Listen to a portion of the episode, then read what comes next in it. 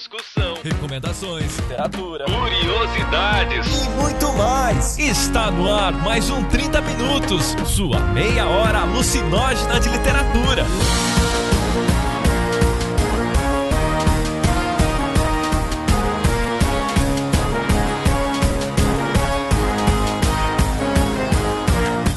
Apresentado por ele, o host mais incoerente da podosfera, Vilton Reis. Uma das coisas que me faz talvez não gostar tanto de sono, não gostar não, na verdade eu não gosto, tá? Não gostar tanto não, eu não gosto muito de sono. E ele que ainda não entende de signos, Jefferson Figueiredo. Não, é, mas é que tá, tipo, a história só existe por causa dela, na verdade. E pelo marido dela, aquilo, aquela rotina não quer ter fim, entendeu? Ela dormindo ou não, pra ele tava ótimo. Com a participação participação de uma convidada. E ela tá numa maré de comodismo, e aí quando ela pega o, o Ana Karenina, ela fala: Não, meu, essa mulher aqui jogou tudo pro alto porque o boy era bonito.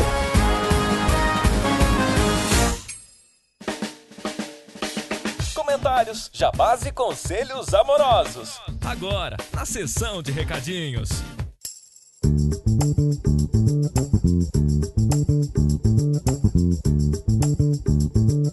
like those type of beats.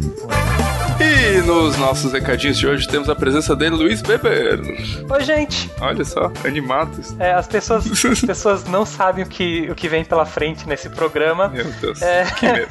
Então, Beber, e a gente tem uma nova forma agora das pessoas nos ajudarem. E eu quero que você explique essa forma e por que que nós estamos habilitando essa nova forma. Então, pessoal, se vocês sabem, o 30 Minutos uh, durante muito tempo foi mantido através do Padrim do 30 Minutos, que é a forma com que vocês ouvintes dão uma colaboração, fazem, assinam o podcast, né? Não só no seu feed, mas também com uma colaboração mensal pra gente manter isso aqui. Só que no início desse ano teve uma queda nas colaborações e a gente tá sentindo que a gente precisa voltar a produzir, é, talvez um conteúdo exclusivo para vocês, talvez é, trazer formas mais fáceis de vocês poderem fazer essa colaboração, porque até muita gente falou que tá tendo dificuldades com cartão de crédito no Padrim, coisa e tal. Então, Vilto Reis. Então, Beber. Nós resolvemos entrar na moda. Olha só. Nós resolvemos ir atrás a última moda do momento, que são aplicativos de pagamento, Vilto. Olha só, e como é que funciona, Beber? Então, muita gente já deve ter visto propaganda, o Jovem Nerd faz propaganda deles do PicPay, que é um aplicativo de pagamentos online que você pode comprar é, crédito para Steam, você pode pegar cupom de Uber, você pode pagar seus amigos também, então aquela hora de dividir a conta do bar, esse tipo de coisa, o PicPay resolve isso e serve também pra gente como eu, né, que sou um profissional freelancer, a fazer a gestão dos meus pagamentos com os meus clientes. Mas também o PicPay disponibiliza um serviço de assinaturas para pessoas que têm interesse de assinar um conteúdo como um podcast ou um projeto online. Então, se você hoje baixar o PicPay para o seu Android, para o seu iPhone, for na opção pagar do aplicativo e pesquisar por 30 min, 30 minutos, você vai ver lá o nosso logo, a nossa carinha e os planos, as opções que você pode ler ter de assinatura para nos ajudar.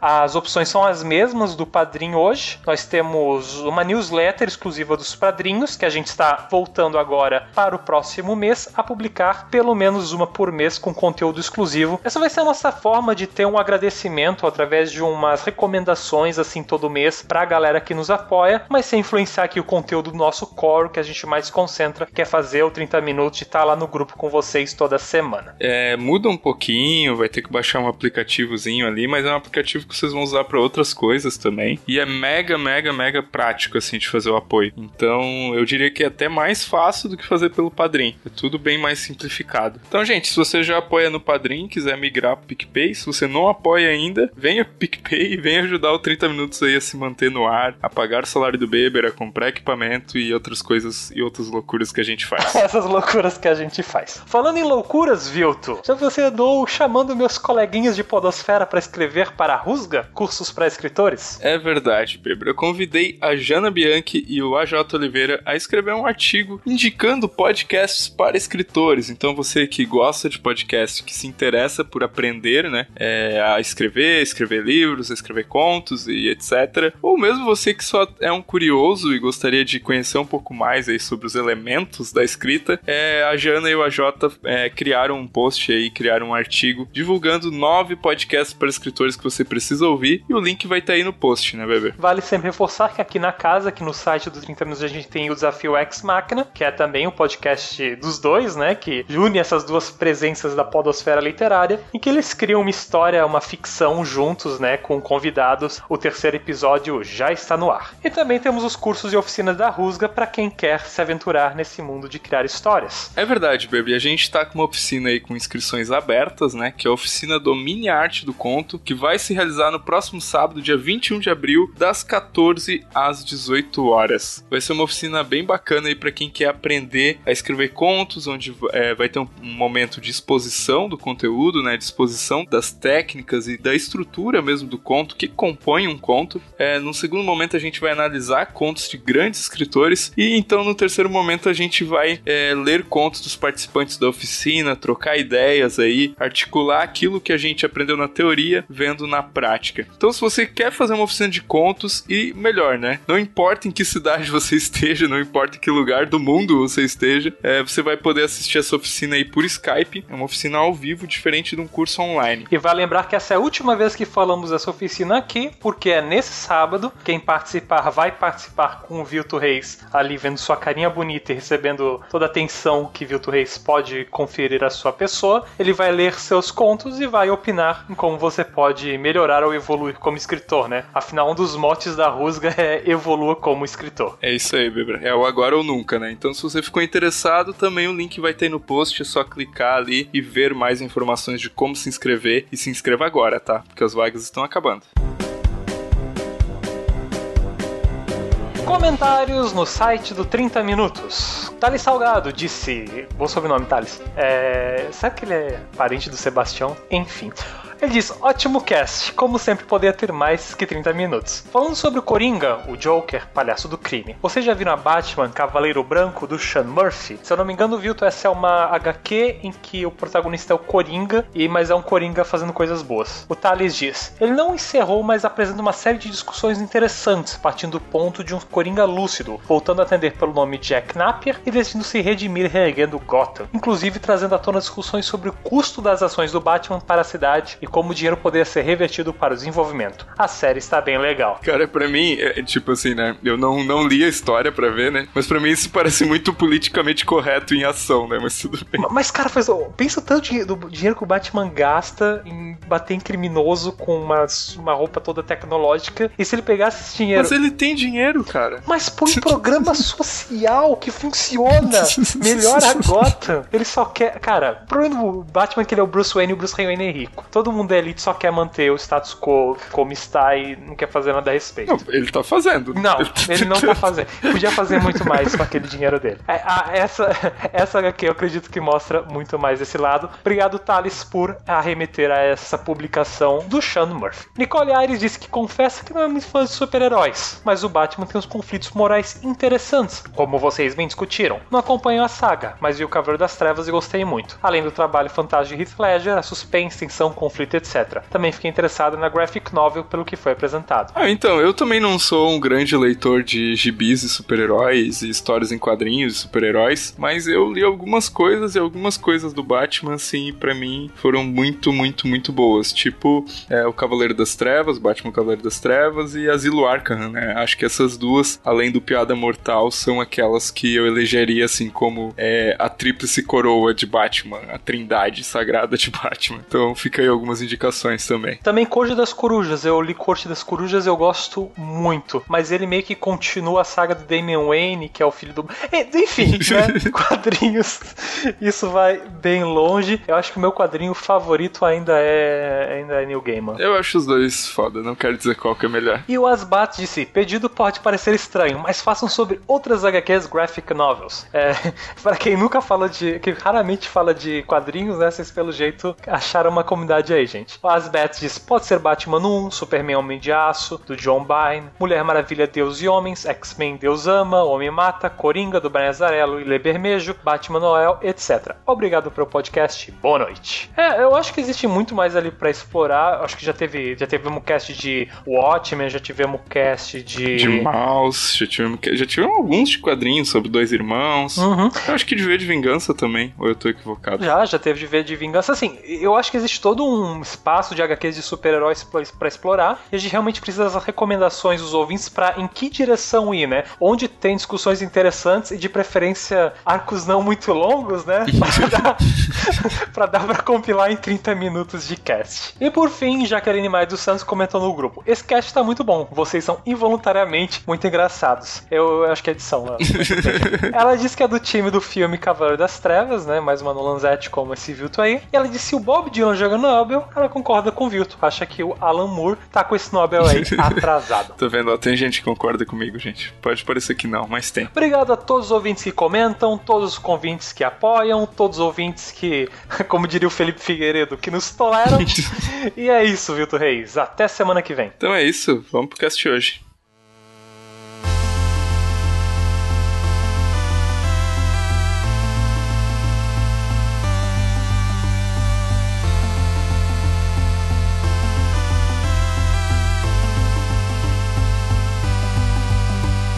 Hoje nós estamos aqui para falar de um livro de Haruki Murakami, de Sono. Para variar, a Cecília não está, não participou desse podcast, mais um, né? Quando tem livro do Murakami não tem Cecília, eu acho que é um protesto, mas tudo bem.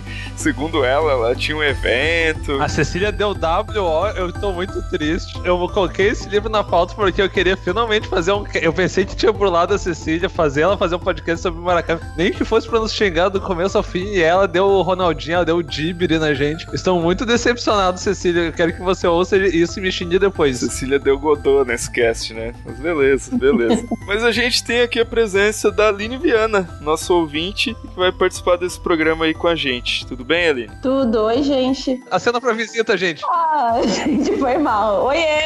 Sei lá o que faz isso. Não, é isso aí. Olha que frase incoerente. Animada por falar de sono, Aline? Olha, eu tava animada pra praticar o sono. Tudo bem. Então tá, todo mundo já meio com sono aqui nessa noite de gravação, mas nós vamos falar desse livro aí do Haruki Murakami. Imagina quem que vai dar a sinopse aí do livro. É uma sinopse, me dá uma sinopse. O Jefferson da sinopse fica bem mais legal. Yeah. Tá, isso é fácil. Tá, eu primeiro quero dizer que isso não é um livro, isso é um conto que a companhia foi muito esperta, lançou separada como um livro e fez uma arte bem bonita. Inclusive, queria fazer um protesto. Eu comprei o Elephant Vanishes e uma semana depois a, a Alfaguara anunciou que ia lançar a tradução desse livro em português. Eu fiquei muito puto, cara. Eu nunca compro um livro em inglês. Quando eu compro é caro e a, a editora anuncia que vai publicar em português outra semana. Mas tudo bem. Qual é a história do sono? É uma história bem simples, como é um conto. É a história de uma mulher que, a partir de um determinado momento da vida dela, ela não consegue dormir. Ela simplesmente ela não tem sono. E ela vai vivendo a rotina dela, normalmente, se é que tu pode dizer isso, né? Só que sem o elemento do sono e ela vai começando a ler Ana Karenina, por exemplo, mas ela vai começando a prestar atenção na sua rotina e nela mesma enquanto pessoa. Pra não entrar no mundo dos spoilers, do meio pra história, pro fim, começa a acontecer umas coisas muito bizarras, fora o fato de ela não dormir, coisa mais normal do mundo, né? E aí ela tem meio que, não sei se é uma iluminação ou... Enfim, acontecem coisas Murakami, entendeu? E aí, Aline, o que, que faltou na sinopse aí do Jefferson de coisas importantes aí dessa história? Eu gostei da, da sinopse dele. eu Finalmente gosto alguém do... obrigado, Aline. Muito obrigado. Não, eu gosto que o Murakami ele tem muito desse elemento de como o fantástico penetra na vida das pessoas e como as pessoas elas aceitam aquilo com muita naturalidade. Eu acho que isso é um toque bacana. Eu peguei esse livro depois de ter lido um Q84, que é o, aquele romance em três volumes do Murakami que é bem mais esquisito. Você achou soft daí o sono, né? Depois de ler o Q84. Eu achei soft, eu achei que os temas eram muito mais plausíveis. Se é que dá pra dizer isso do Murakami. Eu gosto que ela fala plausível pro, e Murakami na mesma frase. Ou seja, atacou o foda-se em menos de dois minutos. Ah, beleza, então. Tem uma avaliação desse livro na Amazon que eu achei muito engraçada, cara. Que assim, é, a pessoa começa, né? Nesse livro enigmático, Haruki Murakami conta a história de uma dona de casa que leva uma vida normal, mas com uma rotina monótona. De repente não consegue mais dormir a partir daí ela acorda para a vida, volta a ler, beber, a comer chocolate, a fazer exercícios e se sente até mais bonita. Tudo isso acontecendo em boa parte na solidão da madrugada. Cara, eu achei fantástico essa sinopse, principalmente a parte de acordar pra vida e passar a ler, beber e comer chocolate. Coisas é, esquisitas, né?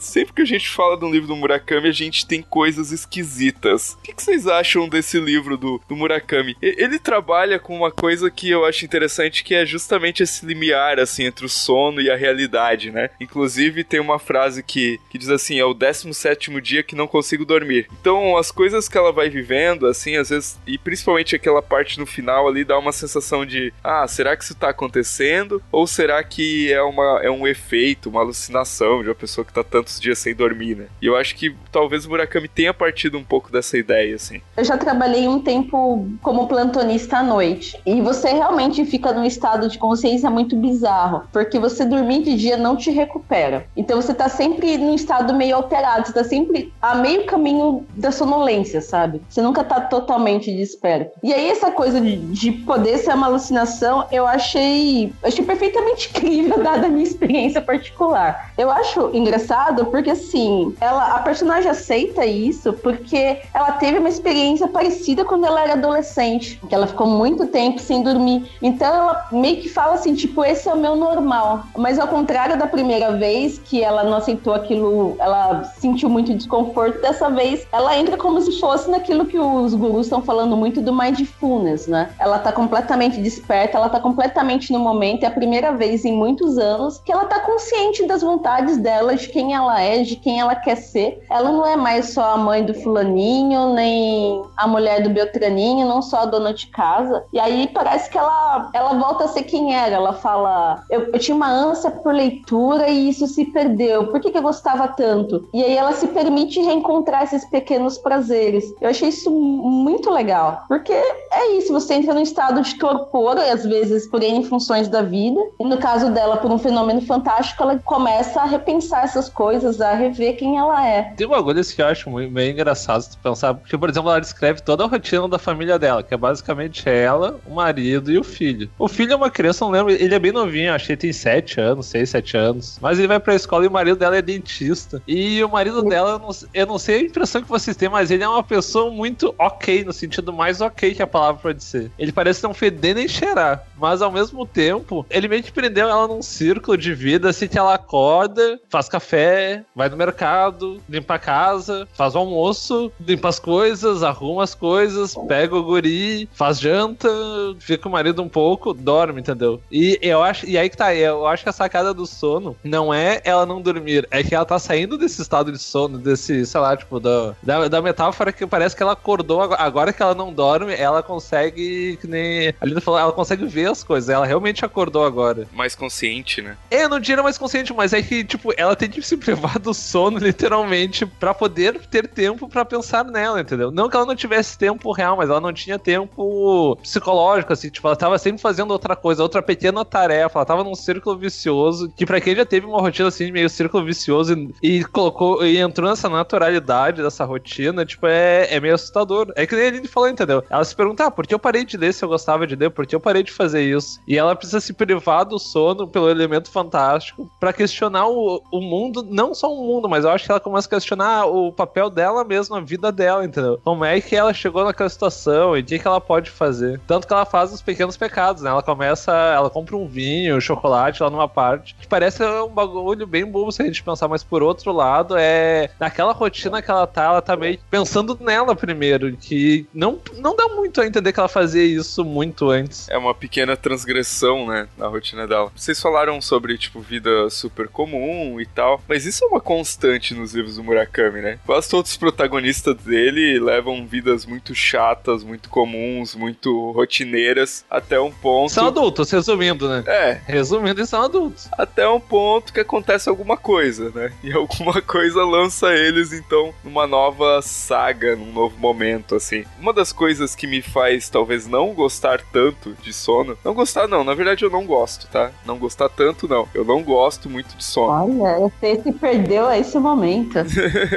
Só tem um livro que eu gosto menos do que sono do Murakami, que é o Após Anoitecer. Porra, eu adoro fazer anoitecer. Mas agora, desculpa, com licença, eu vou ali socar o Vilto.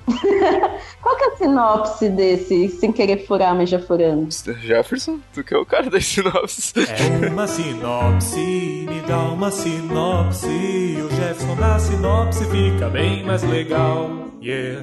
Tá, a sinopse tem. eh, o Após Anoitecer tem, tem duas histórias paralelas. A primeira é de um cara que vai comer num, num restaurante assim de madrugada e tá saindo de um ensaio de jazz. E ele encontra uma guria, e a guria é muito estranha e, tipo, ela tá passando por uns problemas. Aí tem toda a história dela tal. E a segunda é a história da irmã dela, dessa, dessa guria que o cara encontra, que ela tá dormindo. Ó, aí digo, voltamos ao elemento do sono de novo. sei, sei qual É, é, ei, ela só dorme, entendeu? E ela tinha to- ela era meio que a guriazinha preferida da família, só que simplesmente ela pifou e dorme eternamente agora. Esse é bem onírico. Pra mim parece que não funciona muito bem. E, e no sono, né, que, sei lá, deveria talvez ser um livro, não sei, assim, é, é realmente um conto, mas ele é muito arrastado, assim, ele é muito, não sei lá, talvez Murakami tentando, ah, vou fazer um conto aqui com profundidade psicológica. Já escrevi muita coisa que deu certo, deixa eu fazer isso aqui. Apesar, claro, né, o conto publicado em 1991 no Japão, né, então não é uma coisa tão recente do Murakami, mas é meio recente ter saído por aqui, assim. Vocês concordam, assim, que. Eu, eu não sei, eu tenho a sensação que destoa um pouco de outras coisas que o Murakami faz, assim. Foge um pouco na temática, foge um pouco no ritmo. Tipo, é ela o tempo todo sozinha, o marido. Ela fala pra ele com cuidado, ele fala que vai ter, o moleque é um, um ciborguezinho que repete. Uma coisa que, o- que ele tem muito forte são os diálogos. E esse livro quase não tem. Ela sempre meio em si mesmada, se projetando na, na Karenina. Eu não sei se tem uns ecos de Madame Bovary, porque eu ainda não li Madame Bovary, mas eu fiquei um pouco com essa impressão. Não lembra da varrer, é chato, vamos chegar assim, ó. Já, já pula essa parte que não. A- Aí aquelas que vai ficar queimada no rolê pra sempre dos literatos, né? Eu comecei a ler e achei chato. Aí eu falei assim, ai, eu vou tentar em outro momento, às vezes não é pra mim agora. Tem coisa pra fazer, assim, Aline. Manda brasa na vida, dormir é gostoso. tá, olha só, eu queria falar um bagulho que você tava falando de diferente. Quando eu li o sono, eu li o sono sozinho, entendeu? No livro que tem na edição em português. Só que aí eu comprei o The Elephant Vanishes. E aí eu li no conjunto de contos que tal esse conto, né? E ele é um dos contos mais ou menos do começo. E no conjunto, tipo, ele parece estranho quando não tá acostumado a ler contos do Murakami, mas quando lê contos do Murakami, eu acho que ele faz mais sentido, assim, pelo menos no conjunto que eu li ele depois, a segunda vez, fez mais sentido, entendeu? Principalmente porque eu, nesse livro de contos, que foi o único dele que eu li até agora, esse não é o conto, por exemplo, mais bizarro, assim, é um conto bem ok, entendeu? É um conto que simplesmente a mulher não dorme e no fim só acontece uma coisa super macabra, fantástica. Mas aí tá, faz sentido, porque ele sempre, nesses contos que eu li, por exemplo, ele, ele, ele chega muito mais próximo do Raymond Carver, porque tá, até eu acho por causa do formato, e foca mais em relações, entendeu? E ali, por exemplo, ele tenta, em todos esses contos que eu li deste livro, do Elephant Vanishes, ele sempre tenta mostrar solidão, assim, e um tipo de solidão muito absurda, então. Mas, sei lá, é que aí tá também, ó, eu tô pensando já num outro contexto que foi aonde, num livro onde tem vários contos, e esse conto meio que começa essa coisa de solidão, etc, etc, etc. Então você acha que dentro desse contexto ele faz mais sentido do que assim isolado pro leitor? Acho que faz bem mais, inclusive, porque pensando assim, tipo, por exemplo, os contos que vêm depois, porque, tipo, como é, um, é maior conto, eu acho, assim, extensão do livro, e mas também é um conto que tá bem no começo, que é meio estranho tu pensar que o, o, o maior texto tá, é o segundo conto do livro. Pô, tu fica meio estranho. Aí tu, aí tu acha estranho, mas ao mesmo tempo aquilo vai te dar o tom de, de um tipo de solidão que vai se passar por quase todos os personagens de todas as histórias que ele vai passar, entendeu? Do casal que vai roubar um- o McDonald's, esse é o melhor conto do livro, assim, de longe. Eu me esqueci Opa. agora. Ou do pessoal que pro- tá- trabalha numa fábrica de que produz elefantes, ou o cara que fala sobre o elefante que desapareceu da cidade e tal. Enfim, ele eu acho que no livro faz mais sentido também por causa desse tema da, da solidão da grande cidade e de relações interpessoais que não funcionam, que são falhas em todos os níveis. Ah, esse é um tema que é bem caro pra ele, né? Você vê em vários romances as pessoas têm muita dificuldade de ter um relacionamento, de se comunicar, de dizer os sentimentos mais básicos um pro outro. Tem muito. A pessoa se recolhe e ela imagina que o outro sentiu alguma coisa, ou ela fica completamente ignorante do que houve, como é o caso do Junichiro Tazaki e o Cinza. Eu não lembro o Ah, nome sim, aqui. sim, sim. Não, esse título também é complicado, mas é o incolor de Sukuro Tazaki e seus anos de peregrinação. Parabéns. Mas isso é um reflexo também da própria cultura do Japão, assim, né? Não só das grandes cidades. Mas eles têm uma dificuldade maior, eu acho, em se relacionar mesmo. Tanto que esse tema, ele volta não só né, na obra do Murakami, ele tá nos animes, ele tá nos mangás, ele tá nos filmes. Ele é muito forte, assim, essa questão da solidão, sabe? E eu acho isso também bem interessante. Então tu admite que o sono é bom, é isso? Não, não, não. e, e, na verdade, até tem uma outra relação que eu queria fazer. Eu acho que a, a personagem, claro, tá lendo Ana Karenina, mas eu, eu não vejo assim muitas relações com Ana Karenina, assim. Me lembra muito mais os contos do Chekhov do que exatamente alguma coisa que pudesse lembrar Tolstói, assim, que é bem mais ágil, bem mais cheio de diálogos, bem mais descrições muito vívidas, assim. Enquanto o sono, ele tem aquela, aquela constância mesmo, parece lembrar um pouco aquele estado de sonolência mesmo. Né? É, tá, mas eu acho que a, a- o paralelo com a Ana Karenina não é em estilo de narrativa. Eu, tô- eu- quando eu li, a primeira vez e a segunda também, é a coisa em si, do tipo de postura que a Ana Karenina tem frente ao mundo e que a personagem, que eu não lembro o nome agora do, do sono, tem. Gostaria de ter, tá? Não, Não, não, bem. só que gostaria de ter. Que ela projeta, talvez. Aí entra o que a Aline falou de, sei lá, tipo, talvez ela esteja passando um momento Madame Bovary. Talvez, tu pode até interpretar nesse ponto. Que eu não acho que é necessariamente esse ponto, mas, por exemplo, ah, ela não quer ser uma pessoa passiva na vida dela. E Ana Karenina, mais ou menos, assim, dá, é bem discutível, é uma pessoa ativa na vida dela. Que tem mais ou menos o controle da sua vida, blá, blá, blá. Tem outro livro que é muito bacana, chama Como Falar dos Livros que Não Lemos, acho que é do Alain Debord. Então, vou, vou usar essa técnica aqui. A Madame Bovary, ela fica lendo e projetando a vida dela, ela é uma mulher burguesa, que é casada com um cara que dá um padrão de vida legal pra ela, e a vida dela é meio parecida com a da personagem do Murakami. Ela cuida da casa, cuida do filho, ela tem uma renda boa, ela pode... A mulher do livro do Murakami pode nadar no meio da tarde, ela nada só meia hora, de vez em quando ela joga tênis com alguém. Gente, ela não é aquela pessoa que acordou, pegou o busão, pegou o trem, foi trabalhar, ficou oito horas, voltou, cuidou dos filhos. Tipo, a vida dela é bem boazinha. E ela tá numa maré de comodismo, e aí quando ela pega o, o Ana Karenina, ela fala, não, meu, essa mulher aqui jogou tudo pro alto porque o boy era bonito. Porque E- o boy, eu gostei. É a melhor definição de Tolstói até hoje, desculpa, mas isso merece Caleb. A Ana Karenina viu que a, a vida é boa e largou tudo porque o boy era bonito. Tá, pode continuar. Eu acho que ele. acho que ele tinha pegada também, eu ouvi dizer. Nossa! então Tolstói tá começando a ficar interessante, cara. Um dia eu faço pra você minha sinopse das histórias bíblicas, você vai rachar o bico. Ô, louco! E aqui, tipo, ela cita várias vezes que ela brinca com o marido que tá com ele porque ele é bonito, mas ele não é bonito. Ele, quando muito, é ok. E ela tá sempre reforçando isso, que ela tem essa brincadeira com o marido, é uma coisa deles. Então, assim, ela tá levando a vida, assim, com média 4. Ela tá dizendo Levando a vida com média 4. Nossa, ago- agora você destruiu.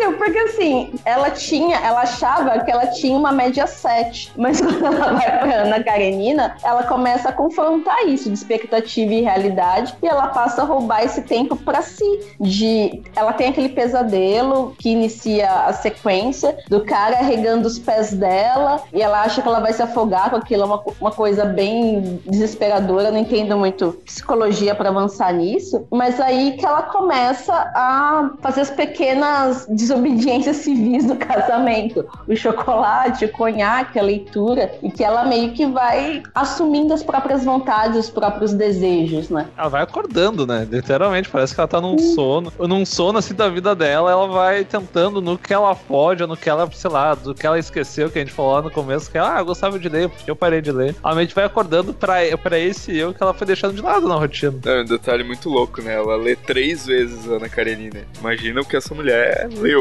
sabe? Ana Karenina não é um livro pra ler numa sentada, né? Tá falando japonês, né? Japoneses leem Ana Karenina e são capazes de ler no russo, né? Sei lá. enfim.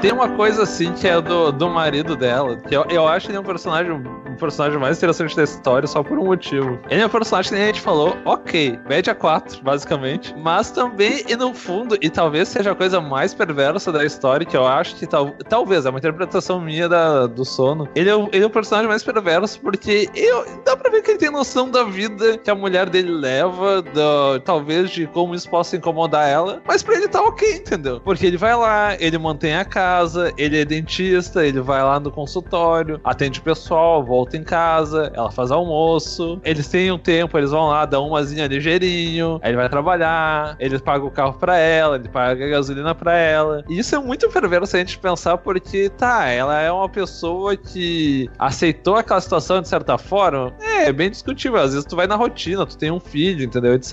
Mas é muito doido pensar que ele. Ele não aprisiona ela no sentido mais literal da coisa, mas ele percebe isso também. É impossível ele não perceber que ela tá na, nessa rotina, ele não perceber que ela não, não tá dormindo, que, sei lá, tipo, e tem uma, acho que só uma parte do, do, do conto todo que, que ela acha isso e ela meio que ignora, porque se ele não fala nada, ela também não vai falar. E aí, entendeu? É, isso é muito bom no Kuzari, tu, tu vê que a pessoa não está bem em algum nível, mas, ah, tem que levantar amanhã cedo e eu pago as contas e é isso mesmo, entendeu? E isso, isso cara, isso é muito perturbador, porque ele literalmente tá cagando pra ela. Ela fala em algum momento que ela tá luminosa, que ela tá mais bonita, que ela tá mais magra e que ele dorme feito uma pedra. Sim, porque ele é o homem da casa, né? Tipo, ele é o cara que não, tem que ir 9 horas. Ele é dentista, já, ele já começa pela profissão dele. Não sei se é de propósito, mas não, eu acho que não, eu, todas as pessoas que eu conheço que são dentistas são chatas pra caralho. São bem nota 4, entendeu? Nossa, Jeff. Desculpa se tem algum dentista ouvindo, assim, prove meu contrário pra calar a boca. Né? Ou, não, é, Jefferson. mandar calar a boca pro dentista é meio estranho, né? Tipo, Isso é pessoal, Jefferson? Abre o jogo. não muito. Não muito, né? Ou seja, é.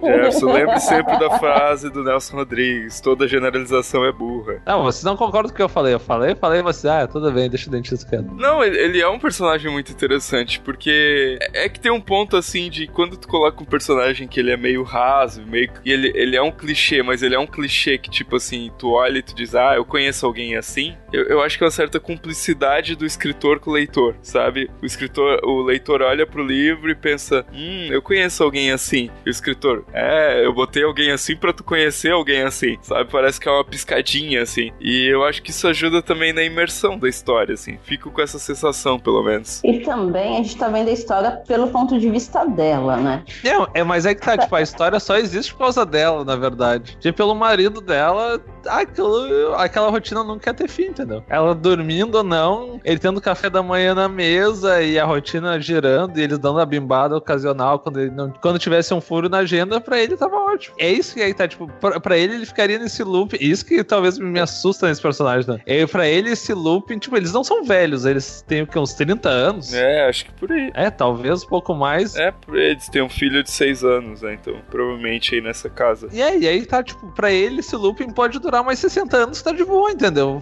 Vai lá, trabalha de manhã, almoça, dá uma bimbada de vez em quando, vai trabalhar, final de semana, vê televisão televisão e corta grama, opa, morri, de 90 anos, entendeu?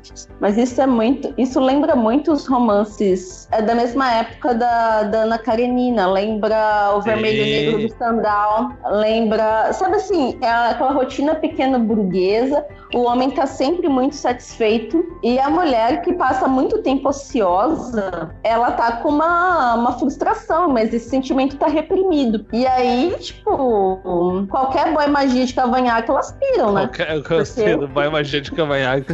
A, a palavra desse podcast é boy magia, gente. Vocês É boa magia. Não, essa mas é palavra que tem que assim, ser. O que talvez soltou no, no sono pra ficar mais legal foi um boy magia, cara, pra mudar essa história do sono. Daria uma sacudida na história. né? Nossa, nossa, os trocadilhos que dá pra fazer com o que vocês estão falando.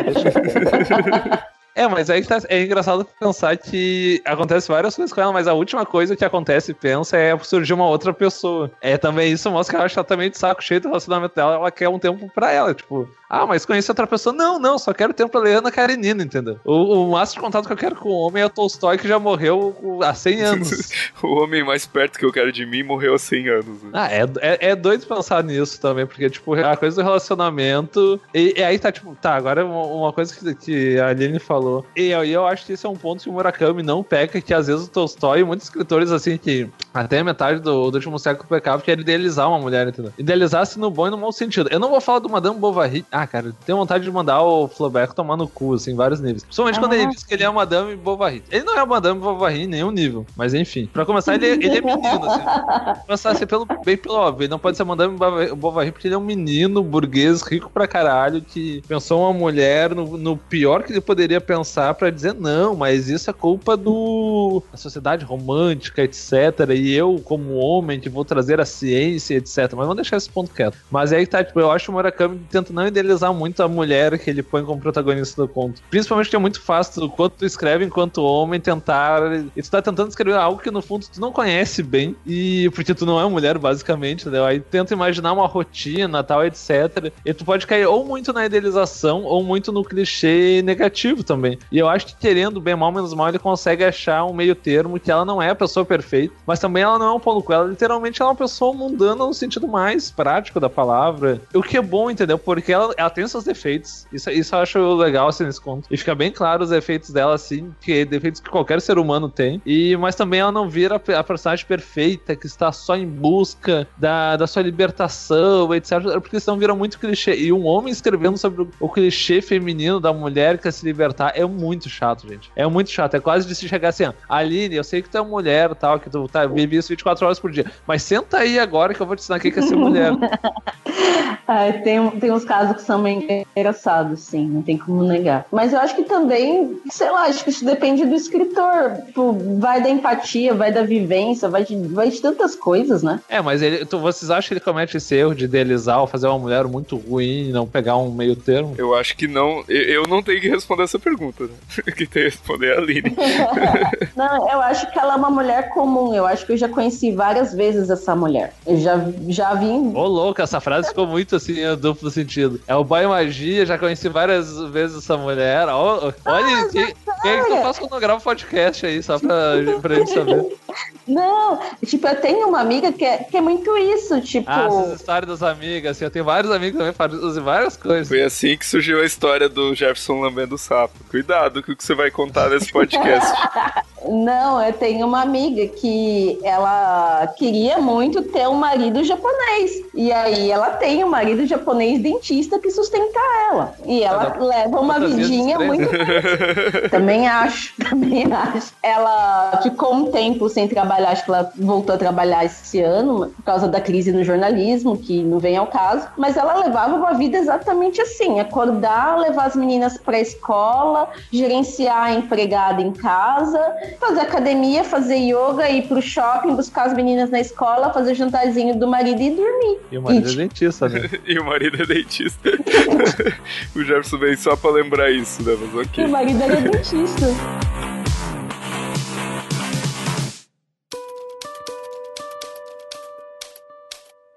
Ouça a poesia, não sou obrigada, não sou verão, não sou verão. Quero ser clara, quero ser rara, na mansidão, na mansidão. Quero ter alma feito um míssil na explosão. Dispenso a servidão. Então esse foi o nosso podcast sobre sono do Murakami. Agora você pode decidir aí se você vai ler ou não vai ler essa obra. Queria agradecer a participação da Aline e abrir espaço aí pra Aline fazer algumas considerações finais, deixar algum link, fazer algum jabá. Fica à vontade, Aline. Ah, gostei muito de participar. Adoro o programa de vocês, eu uso sempre. Eu sou jornalista, já Não sou precisa ser escritora. feita assim, não, não precisa chegar Ah. assim. Não, também sou jornalista, só faltou antes de chegar agora. Sou dentista. Não. Nas horas vagas, sou dentista. Não. Não, é que eu tenho alguns contos que eu escrevi num blog, chama coletivo claraboia.wordpress.com. Aí se alguém quiser dar uma olhada, gostaria de receber feedback das pessoas, é só isso. Muito obrigada e sucesso, gente. Legal, gente, legal. Vai estar o link aí no post também. Jefferson, perguntas pros ouvintes? Eu tenho uma pergunta primeiro pra Aline. O que é um boy magia pra ti? Eita, nós. Tá, deixar quieto, vamos deixar quieto. Eu, eu, ia perguntar se o Tolstói era o boy magia dela, mas melhor nós deixar quieto, não. porque o, o Tolstói e boy magia na mesma frase que o bagulho meio estranho. Tá, não, você já bem. viu as fotos dele? Não, só não. Ah, tá, mas eu ia perguntar pro pessoal se quem já leu o sono, se gostou, não gostou, quem ficou interessado. Vamos fazer uma campanha Cecília Grave Murakami, porque dá dívida assim, não dá, Ceci, pô, eu tava, preparei a semana toda pra ouvir vários xingamentos e tu me dibrou os 40 não é justo. E, sei lá, tipo, comentem, ajudem no padrinho. O Beber está nos ameaçando todo dia pelo WhatsApp, então é importante pagar o padrinho. E é isso aí, gente. Até semana que vem. Então é isso, minha gente. Esse foi o nosso podcast de hoje. E até o próximo programa. Valeu!